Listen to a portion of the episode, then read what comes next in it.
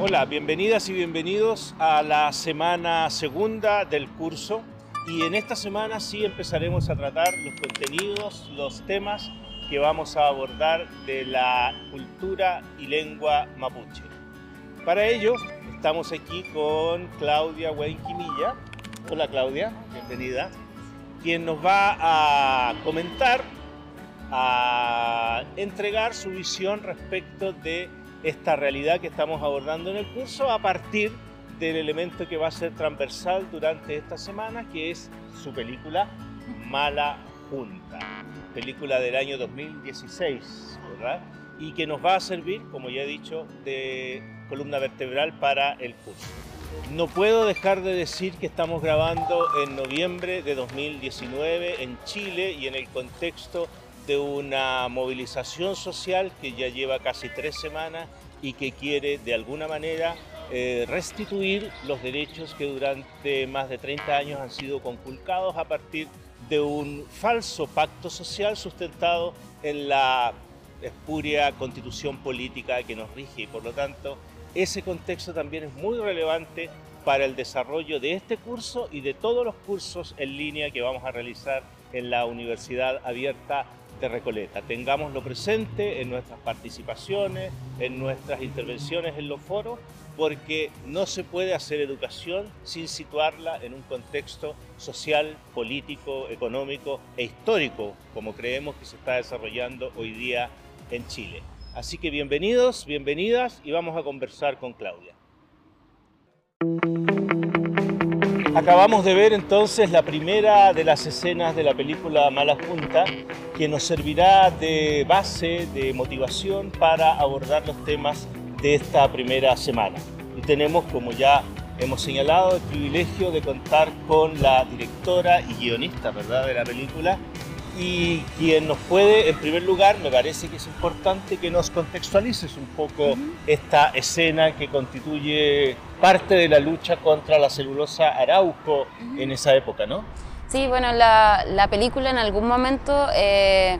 Queríamos contextualizar cuáles son los conflictos que hay en territorio mapuche y la verdad es que por zona hay diferentes conflictos y en algún momento eh, yo decidí que fuera lo que está más cerca mío, de mi comunidad, que fue el tema con la celulosa arauco, que es algo que los mismos niños hablan, o sea, ellos eh, ven, por ejemplo, en las ollas, después de que llueve, se ven ellos la capa de grasa, cuando se siente un olor que es desagradable, ellos dicen, ah, la celulosa debe estar botando más desecho, entonces se vive en su cotidiano y fue un lugar donde hubo gran resistencia, sobre todo de las mujeres, para evitar que llegara el, el ducto de Celco al mar a contaminar y fueron las mismas comunidades las que evitaron que eso sucediera. Entonces, en esta marcha que recreamos, eran las mismas vecinas como recreando estas marchas para evitar y eh, igual pasó que se enteró la gente de la celulosa y también tuvimos represión ese día al grabar la escena. Entonces, eh, nos cortaron la luz que necesitábamos, nos molestaron, pero la gente yo creo que eso hizo sentir aún más efervescencia de que por lo mismo era necesario transmitir este mensaje. Esto parte en el colegio, el hecho de que para mí cuando me hablaban del araucano en ese tiempo no coincidía nada con la historia mapuche que se me contaba en mi hogar y empezar a cuestionar quiénes son los que cuentan las historias, quiénes son los que hacen la fotografía mapuche y, finalmente el imaginario mapuche, quién lo está haciendo en las teleseries, quién lo está haciendo en las películas. Y para mí pasaba que ese imaginario no coincide con el que yo veía en mi hogar, entre mis vecinos, eh, una imagen que era, eh, por ejemplo, del sur de Chile se mostraba como este oasis en donde hay que ir y donde vengan los turistas, o el otro eh, extremo era mostrar donde hay gente que son vándalos, que están destruyendo nuestro país, nuestro hermoso como oasis, y que por tanto hay que mantenerlos al margen. Y eso me parecía que no da cuenta de, del sur real y eh, del que yo vivo día a día y, yo sentía que era necesario dar cuenta de que el mapuche es una cultura que no, no es de museo y folclorizada como quieren tenerlo, somos vivos, somos una cultura que está viva, resistiendo y luchando y se genera el sincretismo. Entonces, la gente del sur, con lo que se viste, obviamente está el atuendo ancestral y no dejan de tener eh, clarísimo su origen, pero uno se viste con la ropa americana, que es lo que llega. Entonces, se mezcla que hay una camiseta de los Lakers de, de Gringolandia con eso, y no por eso se deja de tener menos claro qué es lo importante, lo trascendental, pero es un Chile que es mucho más real, más sucio, más vivo y también más alegre y más, más, cotidiano. Entonces no son estos extremos que nos muestra la televisión y por lo menos para mí eso es importante del cine, como la resistencia a partir de esto, de mostrar eh, otra representación desde el territorio. ¿Cómo se da eso, eh, a tu juicio, de que si bien queremos eh, integrarnos,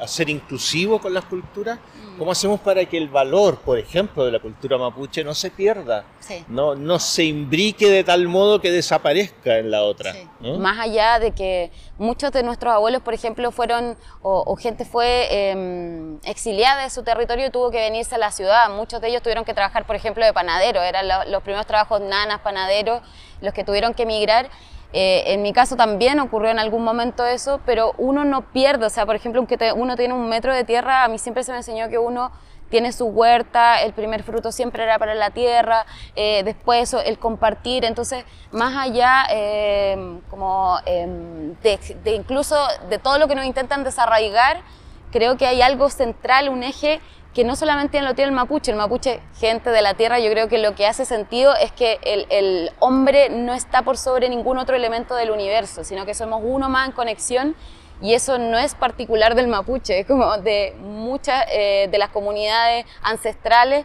han llegado a ese mismo sentido. Entonces estamos en distintos territorios por lo mismo nuestras particularidades, pero hay un eje central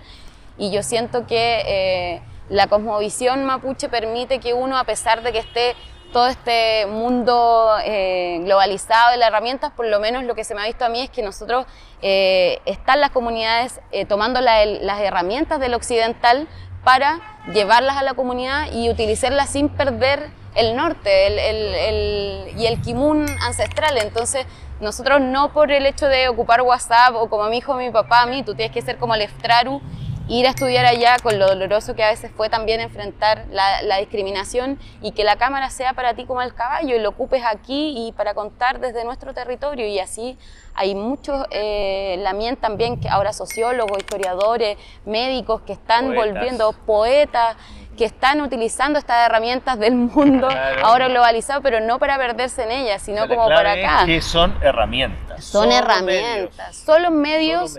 para que uno no pierda en ese sentido, lo utilice a favor de comunicar, porque somos cultura viva y resistiendo y tenemos que generar, el, mapuche. Además no es que no sea el guerrero más eh, fuerte y tenaz y que no para, sino que es el más estratega, entonces tenemos que de algún modo ver cómo enfrentamos este mundo que yo creo que además los abuelos, todos nos decían que en algún momento iba a colapsar esto y se va a volver siempre al origen. Y yo siento que lo que estamos, lo que tú dijiste, el contexto que estamos viviendo hoy, eh, es justamente En ese eso. sentido es bien interesante porque las advertencias del mundo artístico chileno ya estaban, pero más que obvias. El que no las quería ver era simplemente porque,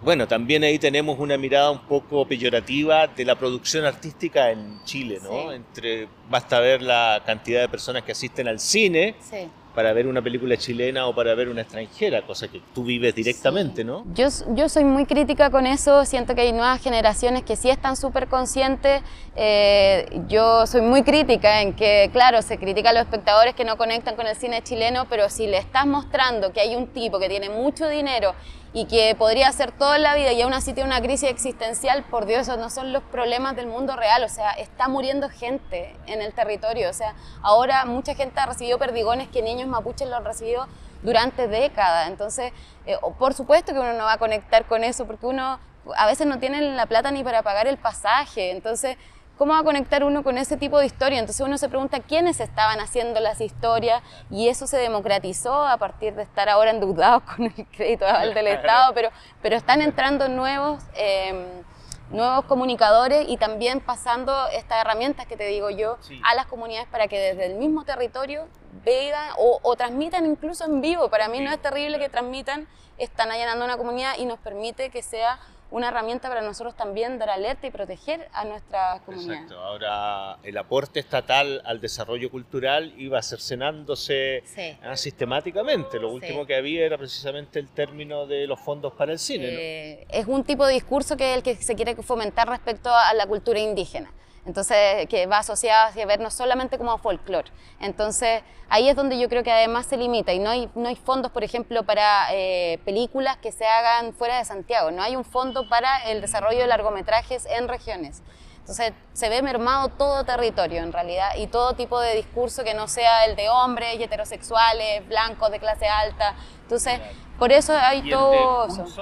Y el de un solo Chile que vive en el oasis, al que de alrededor estamos todos ahí viendo cómo eh, cooperarnos para que logremos igual dar estos discursos y, y combatir ese, esa imagen de pro Chile que se vende para que vengan acá y mostrar qué es lo que efectivamente está pasando y que la riqueza está en la cultura y en nuestras personas, eh, en eso más que en lo que quieren vender. Vamos a seguir conversando con Claudia cuando ustedes vayan viendo los siguientes, eh, las siguientes semanas, las próximas escenas de su película, pero me parece que esta escena, por lo que hemos conversado y por lo que ustedes pueden también visionar eh, y enriquecer con el resto de los materiales de la semana, pueden sacarle mucho provecho a lo que hoy vivimos y a lo que hay que hacer, a lo que hay que comprometerse a, partir de este saber. Recordemos que en la Universidad Abierta de Recoleta no creemos en el saber por el saber, sino en el saber que se transforma en acción y en transformación. Este contenido forma parte del curso digital Cultura Mapuche y Autodeterminación de la Universidad Abierta de Recoleta Súmate e inscríbete tú también visitando el sitio uar.cl.